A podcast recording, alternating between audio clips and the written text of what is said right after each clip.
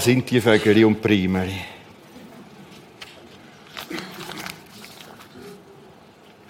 Was für eine Kraft, die in diesen Knospen steckt. Knospen, die zugleich ganz fein, ganz zart sind. Und genauso ist es mit dem Glauben. Diesen Sonntag, nächsten Sonntag das Thema, damit der Glaube neu Frühling erlebt. Genauso ist es mit dem Glauben. Zart, fein, voll Kraft. Zart, fein heißt auch verletzlich. Zart, fein heißt, wie gang ich mit dem um? Ich kann da das Primeri in den Kühlschrank stellen. Es kommt nicht gut. Ich kann es aber auch rausstellen an die Sonne, in die Erde, es Licht. Und es kommt gut. Wir wollen miteinander einen ersten Bibeltext anschauen. Johannes 8, 28 bis 29. Da sprach Jesus zu ihnen, wenn ihr den Sohn des Menschen ans Kreuz hinaufgenagelt haben werdet, dann werdet ihr erkennen, dass ich Jesus es bin und dass ich nichts von mir selbst tue, sondern wie der Vater, also Gott Vater, mich gelehrt hat, das rede ich. Als er dies sagte, glaubten viele an ihn. Das ist unser Thema. Glaubten viele an ihn. Glauben wird wach. Glaube erlebt Frühling. Und unsere Frage in diesen zwei Sonntag ist, denn? Wo gibt's Hinweis im Wort Gottes? Allein in dem Vers, in dem Text, gibt's ganz spannende Hinweise. Oben noch ein paar Ziele und eine ohne ganz kräftig, als er dies sagte, glaubten viele. Ja, wie ist denn das möglich? Wie ist dazu gekommen? Was ist passiert, damit der Glaube plötzlich so aufsprüßt? Fangen vorne an, ein Ziel nach der anderen, drei Teile nach dem anderen. Da steht ganz am Anfang, da sprach Jesus zu ihnen. Damit fährt Basis von Glauben an. Quer durch die Bibel immer wieder, es ist gesprochenes Wort Gottes. Das ist die Erde. Die Information von Gott. Das ist die Erde, wo Glaube Chancen hat. Schau, das Primary ist keine Wasserpflanze.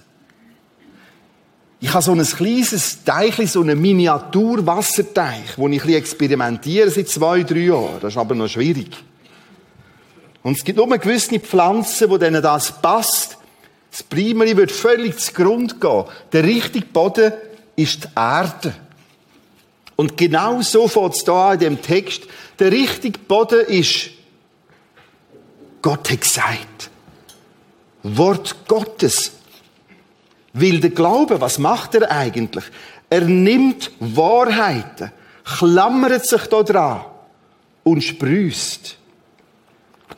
Sehr poetiert formuliert im Römer 10, Vers 17.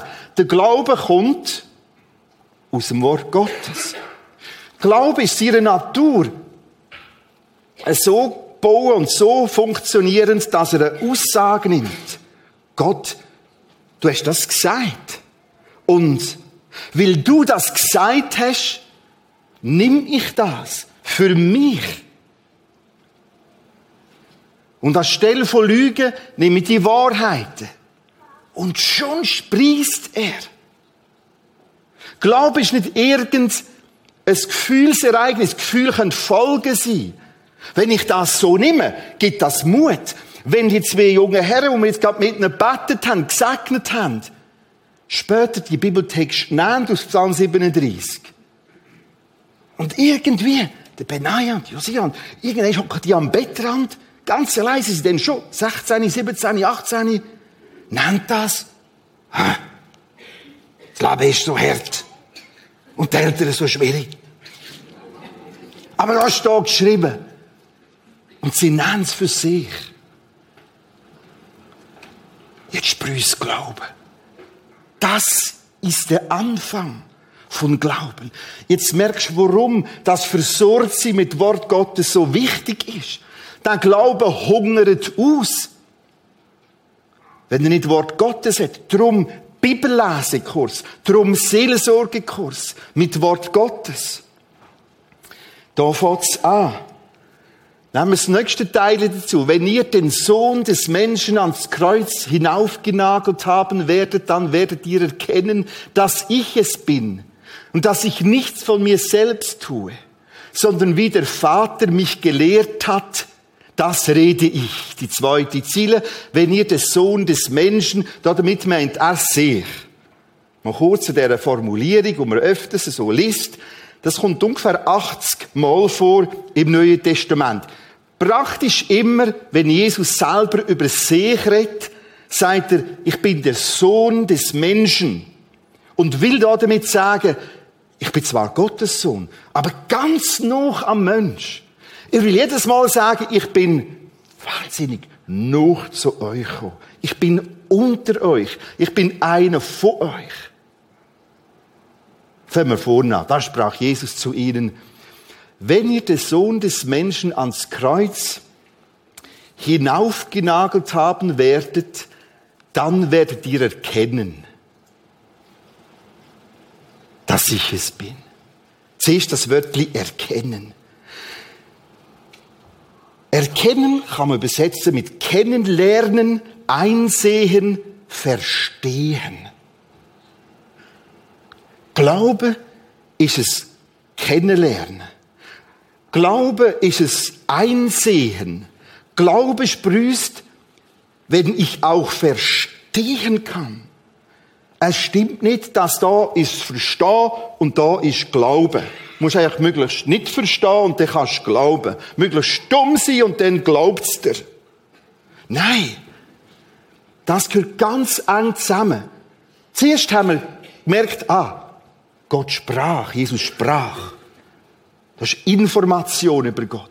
Und jetzt kommt ein Kennenlernen. Der Glaube will Boden. Er will Nahrung. Und du gibst ihm in dem etwas, etwas kennenlernst aus Gottes Wort. Etwas verstehst. Zusammenhang siehst. Einsicht. Erkenntnis. Merkst halt, das ist falsch. Das braucht Umkehr. Ich will weg von der Lüge. Hin zur Wahrheit. Und währenddem du das machst, glaubst du, sprießt der Glaube, öffnen sich die Knospen.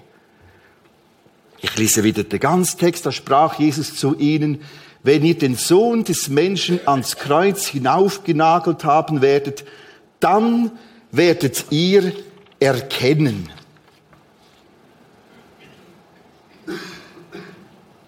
Erkenntnis. Meine Frage, hat dein Glaube die Chance, im Wort Gottes etwas zu erkennen, zu entdecken, der führt die Glaube wie ein Kuh auf Futertrog. Gib ihm. Gib ihm. Ja, aber ich verstehe manchmal nicht alles. Gib ihm mal das, was er kann verstehen. Dann werdet ihr was erkennen. Da steht, dass ich es bin und dass ich nichts von mir selbst tue. Und jetzt kommt es eine gewaltige Aussage, sondern wie Gott Vater mich gelehrt hat, das rede ich. Weißt du, was das heißt? Wenn du da drinnen liest, wenn du dem Glauben Wort Gottes gibst, überkommt dein Glaube Futter, er kommt Nahrung, er kommt, bekommt Information über das, wie es innen dran aussieht. Stell dir mal vor. Jesus sagt, ich sage uns nur das, was ich innen dran gelernt habe. Es stimmt nicht, dass noch nie einer von dort innen hierher gekommen ist. Das hörst du immer wieder. Es ist noch keiner zurückgekommen. Er ist gekommen. Und hat sich enorm Mühe gegeben, zu erklären, zu schreiben. Und an mehreren Texten sagt er das. Ich lehre euch nur das, was ich einen daran gehört habe. Wo ich vom Schöpfer selber weiß. Und jetzt sind Themen wie Himmel oder auch Hölle nicht einfach Späßli. Nicht einfach etwas, wo ich billig in einem Witz abhaken kann. Weil da ist einer, der einen daran gesehen hat, was los ist. Und er beschreibt einen gewaltigen Weg zurück zu Gott. Durch all die Kontakte in den letzten Wochen, auch mit Leuten, die neu dazugekommen sind, neu reingeschnuppert haben, äh, ist mir ein Satz aufgefallen. Wenn ich auf Leute zugehe, dann haben mir gerade drei gesagt, ja, ich habe jetzt etwa mal Berührung von Gott. Und jetzt war es wie auf eine weitere Berührung. Das ist wertvoll und schön, sind irgendeinem Ort persönlich bewegt gesehen. Aber war nicht auf eine Menge von Berührungen. Dein Glaube will mehr. Er will Umkehr. Hinwendung zu Gott, zu Jesus. Er will, dass ihm du Wort Gottes gibst. Er will Erkenntnis, Einsicht. Er will wissen, was einer dran los ist. Und das ist möglich. Das ist möglich, wie es da steht. Er sagt, ist nur das. Und er einen dran gehört hat. Ich gehe anders mit dem Wort Gottes um wenn ich sie so nehme. Wow, was für ein Vorrecht. Hey, drum bauen wir Gemeinde. In den letzten drei Sonntagen seit Karfreitag sind 30, 40, 50 Menschen irgendeiner Form zu Jesus gefunden, haben Gespräche gesucht, Hinwendung zu Jesus. Neu anfangen. Was haben sie gemacht? Sie haben sich plötzlich im Wort Gottes geöffnet. Da steht es geschrieben. Und in diesen Sekunden und Minuten, wo du im Wort Gottes öffnest, glaubst du, das ist Glauben. Du nimmst es. So, jetzt müssen wir endlich zu dem gel markierten kommen. Weil da ist noch mal etwas mit reingeflochten. Ich fange wieder vorne an und dann kommen wir zu dem gel markierten und probieren das besser zu begreifen.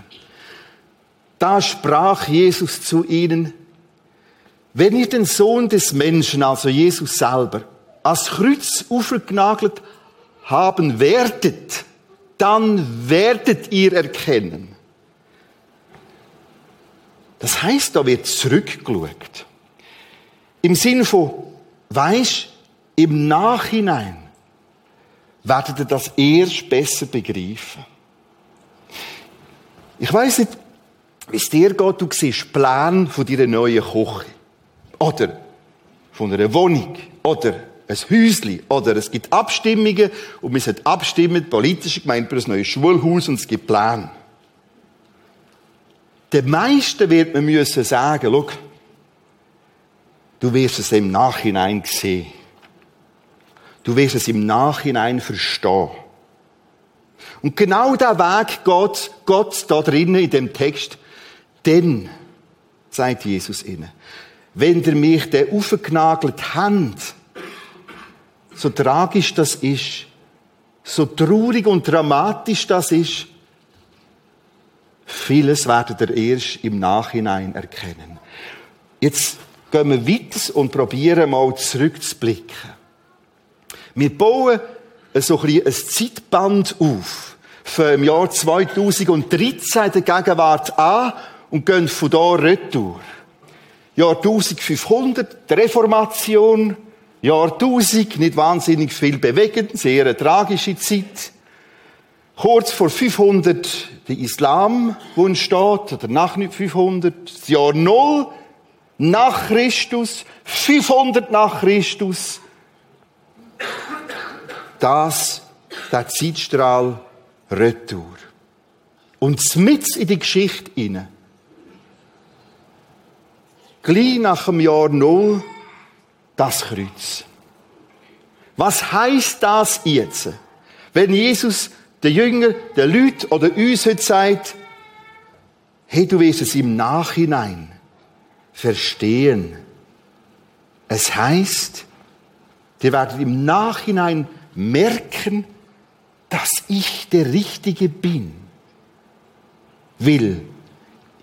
Das ist weit voraus angekündigt. Und genau so gekommen. Nehmen wir den ersten Text. Zacharia. Rund ums Jahr 500 vor Christus lebt der Prophet Zacharia. Da ist der Vers 9, Kapitel 9. Prophetisch sagt er, freut euch. Jubelt laut, ihr Einwohner von Jerusalem. Der König kommt zu euch. Er reitet auf einem Esel, ja, auf einem Fohlen von einem Esel. 500 vor Christus. 500 Jahre später ist genau das passiert.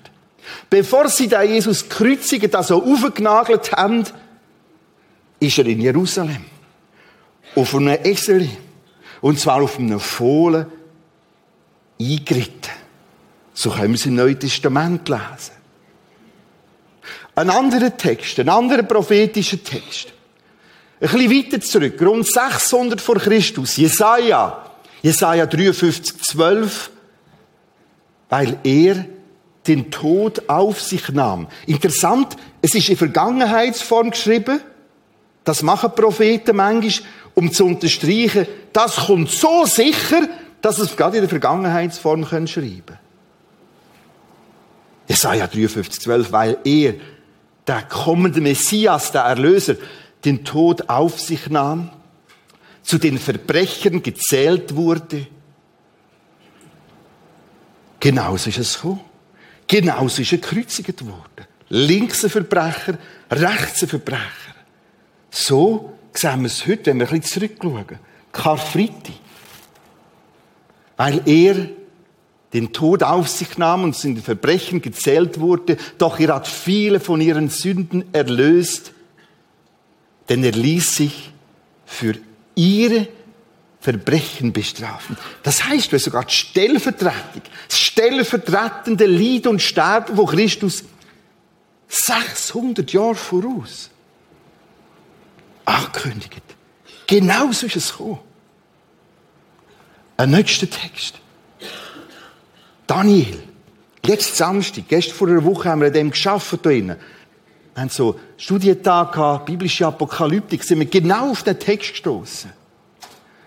Und nach den 62 Wochen, Jahrwochen, also 434 Jahre, wird der Messias, Jesus Christus, die Todesstrafe erleiden und wird keine Hilfe finden. Sogar mit der Zeitangabe ist weit voraus ankündigen gesehen, der Messias, der Erlöser, kommt, wird sterben, hilflos am Kreuz ausrufen, mein Gott, mein Gott, warum hast du mich verlassen? Ein letzter so ein prophetischer Text.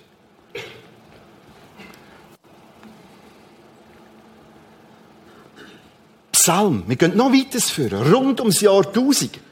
Es gibt zwei, drei so prophetische Psalmen, wo die Kreuzigung von Jesus schon alles mit beschrieben ist. Psalm 22, 19. Sie teilen meine Kleider unter sich und werfen das Los über mein Gewand. Merkst du, in der Gegenwartsform geschrieben, als würde es gerade passieren, tausend Jahre vorher. Sie teilen meine Kleider unter sich, werfen das Los über mein Gewand. Kannst du den ganzen Psalm lesen? Die Kreuzigung und das Geschehen wird dort im Voraus in ganz verschiedenen Details beschrieben. Genau so ist es gekommen. Jetzt verstehen wir den Text besser. Johannes 8, 28, 29. Da sprach Jesus zu ihnen, wenn ihr den Sohn des Menschen, Jesus, ans Kreuz hinaufgenagelt haben werdet, dann werdet ihr erkennen, dass ich es bin. Verstehst Im Nachhinein. Und wir haben heute das Vorrecht, auf ganz, ganz viel zurückzuschauen. Es gibt etwa 300 so Prophezeiungen aufs Leben, Geburt, Leben, Wirken und Sterben von Jesus. Im Alten Testament. Man hat nur vier angeschaut. Das heißt, der Messias Jesus, das ist ja, boah, das ist der Richtige. Das ist nicht. Und jetzt kann der Glaube das packen. Und kann sich sagen, jawohl, ihm tue ich mich anvertrauen. Bei ihm bleibe ich dort dick und dünn. Dann wächst der Glaube. Oder so wächst der Glaube. Interessant an dem Text ist noch, wo das Jesus macht. Er, er, er redet ja da, dem Johannes 8. Und er beseelsorgert ja die Jünger da. Er probiert zu helfen, dass viele zum Glauben kommen. Und achtet darauf, er hat keine Technik. Im Sinn von, Petrus stand her, jetzt kommst du einen Trichter aufgepfropft über, zack, rein, jetzt lassen wir Glauben rein. Nicht in irgendeiner Form, sondern, was macht er? Das Gleiche, wo wir heute in Predigten in Inputs machen. Genau das Gleiche. Er lehrt. Er weckt. Deckt Lüge und Wahrheit auf. Probiert zu gewinnen für neue Sicht, für eine neue Erkenntnis.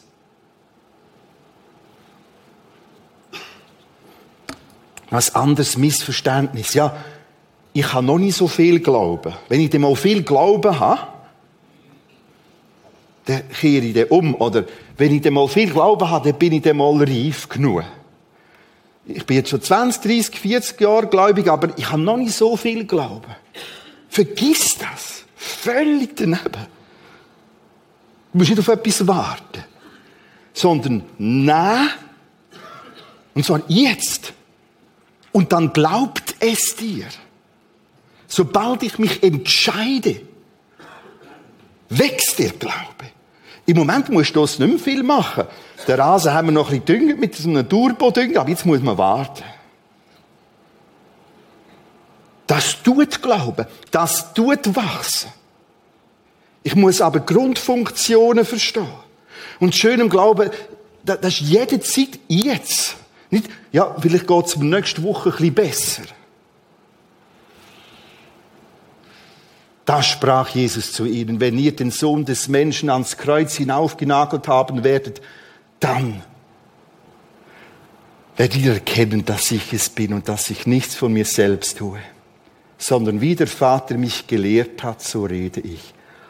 Als er dies sagte, glaubten. Glaubten viele.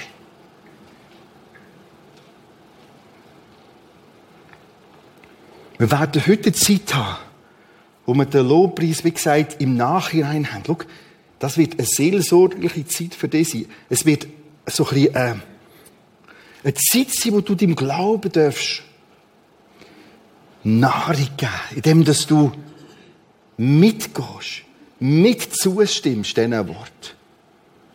Ja, Herr, die allein, wo dich erheben, wird das Lied sein. Genau das will ich jetzt. Dann glaubst du schon. Ja, ich kann noch nicht so arbeiten, ich glaube noch nicht so. Hey, wart nicht mehr. Du bist vielleicht ganz neu mit Jesus unterwegs. Du hast alles. Du hast das Wort Gottes, sein Geist, wo das Wort Gottes will erklären, wo heute Morgen sein Wort nutzt, um dir etwas zu zeigen, entscheide dich dafür. Lukas 24.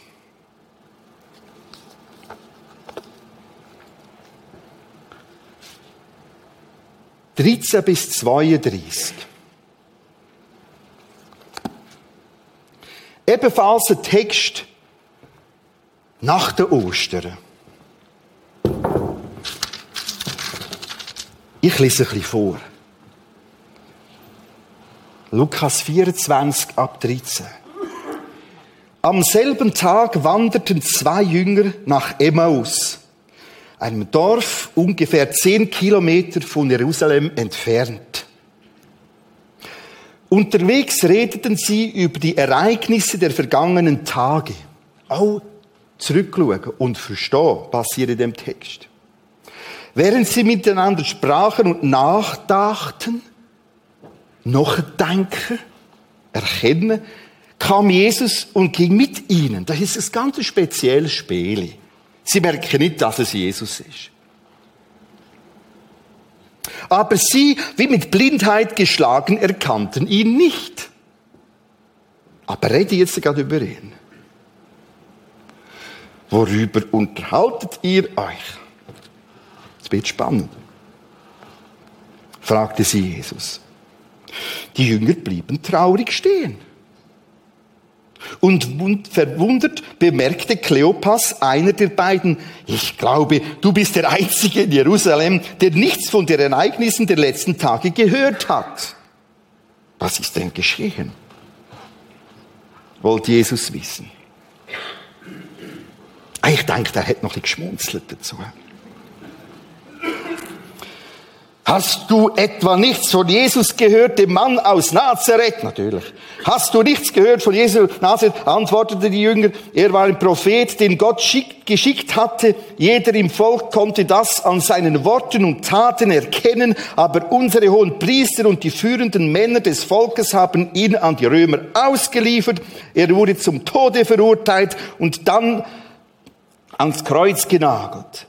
Dabei hatten wir gehofft, dass er der von Gott versprochene Retter ist, der Israel befreit. Das war vor drei Tagen. Heute Morgen wurden wir sehr beunruhigt, nochmal beunruhigt, durch einige Frauen, die zu uns gehören. Schon vor Sonnenaufgang waren sie zum Grab gegangen. Aber der Leichnam Jesu war nicht mehr da. Die Frauen erzählten ihnen, sein Engel erschienen. Die sagten, Jesus lebt. Einige von uns sind gleich zum Grab gelaufen. Es war tatsächlich leer, wie die Frauen berichtet hatten. Aber Jesus haben sie nicht gesehen. Verzählen die zwei. Und Jesus ist nebendran. Und jetzt interveniert Jesus. Jetzt musst du das hören. O ihr Unverständigen und Herzen, im Herzen träge, an alles zu glauben. O ihr Unverständigen und im Herzen träge, an alles zu glauben, was die Propheten geredet haben. Musste nicht der Christus dieser leiden und seine Herrlichkeit hineingehen? Und von Mose und von allen Propheten anfangend erklärt er ihnen in allen Schriften das, was ihn betraf. Und die anderen merken es plötzlich. Boah, Scheibe.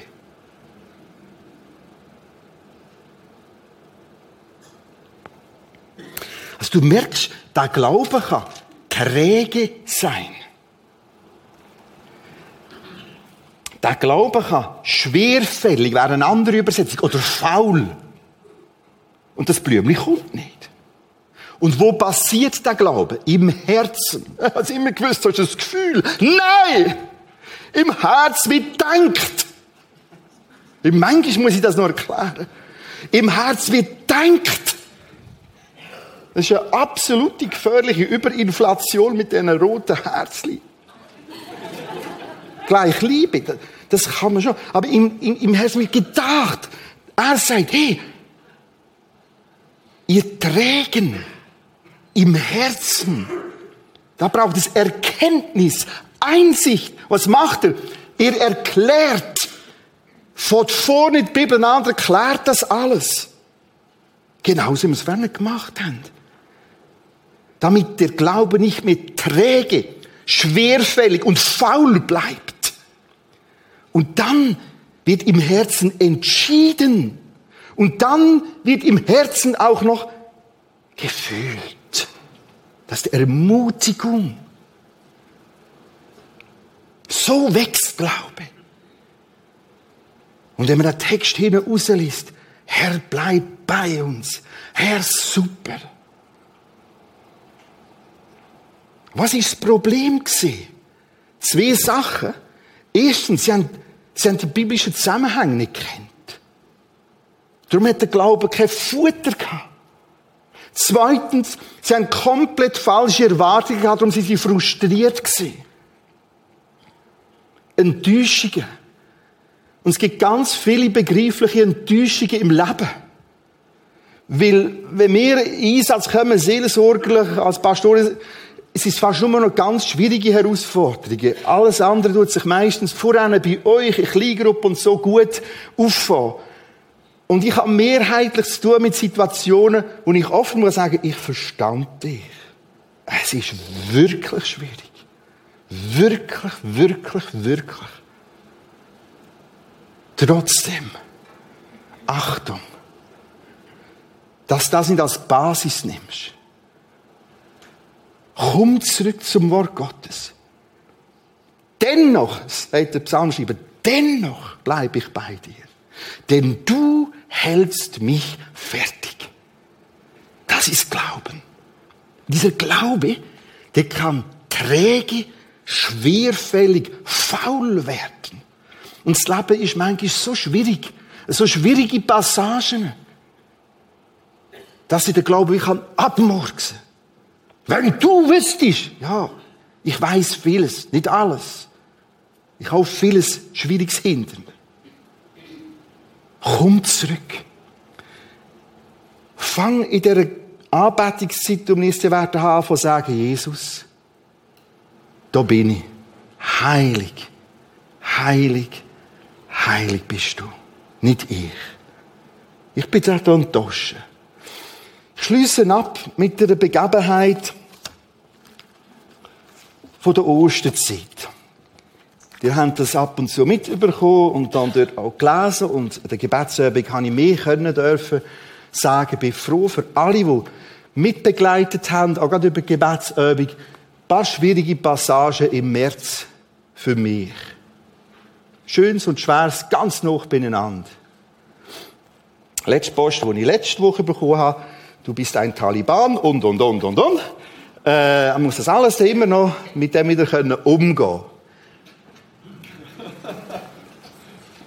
Für uns als Ehepaar haben wir uns drum Karfreitag bis Ostermänti ganz stark zurückgezogen. Ruhe, Distanz, Schlaf, genügend Schlaf und Stille. Hat uns enorm gut da. Am Ostertag habe ich meiner Frau gesagt, ich gehe für mich einmal ganz allein in eine lange Stille. Und ich habe Gott herausgefordert, gib mir ein Wort. Und es ist für mich immer schwierig, das zu erklären, aber jedes kennt es auf seine Art. Ich sehe plötzlich wie ein Bild vor mir. Und das ist der Bibeltext wie aufgeschrieben. Das lebe ich oft, auch wenn ich Predigt vorbereite. Es kann passieren, dass wir am Essen sind, plötzlich steht der Herr Christen in der Rakete auf und rennt zu einem Block, der sagt, die Predigt kommt. Meine Frau kennt das aber. Und ich habe genau vor mir gesehen, Hebräer 12, 1 und 2. Ich gang, schlage auf, lese, lasst uns laufen mit Geduld in dem Kampf, der uns bestimmt ist und aufsehen auf Jesus, den Anfänger und Vollender des Glaubens. Es ist die Therapie. Es ist so der Knaller. Genau so. Hey, Kampf ist normal. Bleib geduldig drin. Schau auf Jesus. Hat mir auch gut da. Plötzlich geht es weiter. Gang, öffne dein PC, schau Mails an. Nein! Aber nicht jetzt. Mails, die bei mir reinkommen, sie hättest du und würdest du und könntest und jetzt ist gerade alles schwierig in unserer Ehe und weiss nicht was. Jetzt wollte ich keine Ich, nicht. Gang, öffne deine Mails. Jetzt ist frei. Ich gang nicht. Ich habe die Stille in meinem Büro gemacht. Und ich kenne es einfach. Die Art, wo ich merke, jetzt redet Gott. Ich gang, schalte den PC ein, nur ein Mail. Nur ein Mail. Völlig außergewöhnlich. Da steht nur drei Worte. Doch in diesen drei Worten liegt das Geheimnis. Aufsehen auf Jesus. Ja, das Mail da vor mir.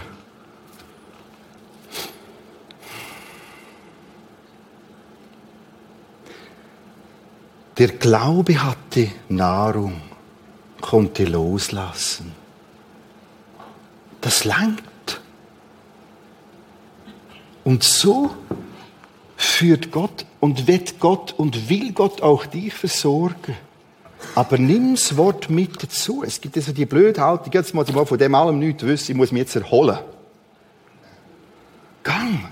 Falsch. Nimm's. Ich erlebe so etwas, wie ich jetzt geschildert habe, nicht das erste Mal. Und immer mal wieder. In einer so krassen Form als Händedruck. Nur drei Worte.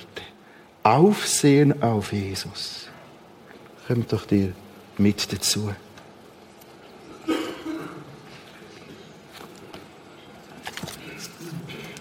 Ich fasse zusammen.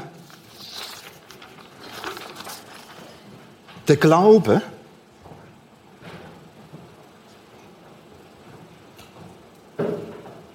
ist im Herz daheim. Im inneren Menschen, ist der Paulus beschreibt. Und dort ist es eine bestimmte Art der Gesinnung. Das ist Glauben. Eine bestimmte Art der Sichtweise. Und er nimmt, haltet fest, lässt anders los, kehrt um, packt das Wort Gottes. Du kannst es auch als Trost im Nachhinein, als Ermutigung erleben. Du musst dir vorstellen, was das für mich für ein Erlebnis war. Nach dem Mail. Nummer eins ist es. Und dort steht nur drei Worte. Ich glaube heute noch, der Herrgott hat da irgendeinen, der kann mailen. Genau. Stehe ich ja erst jetzt.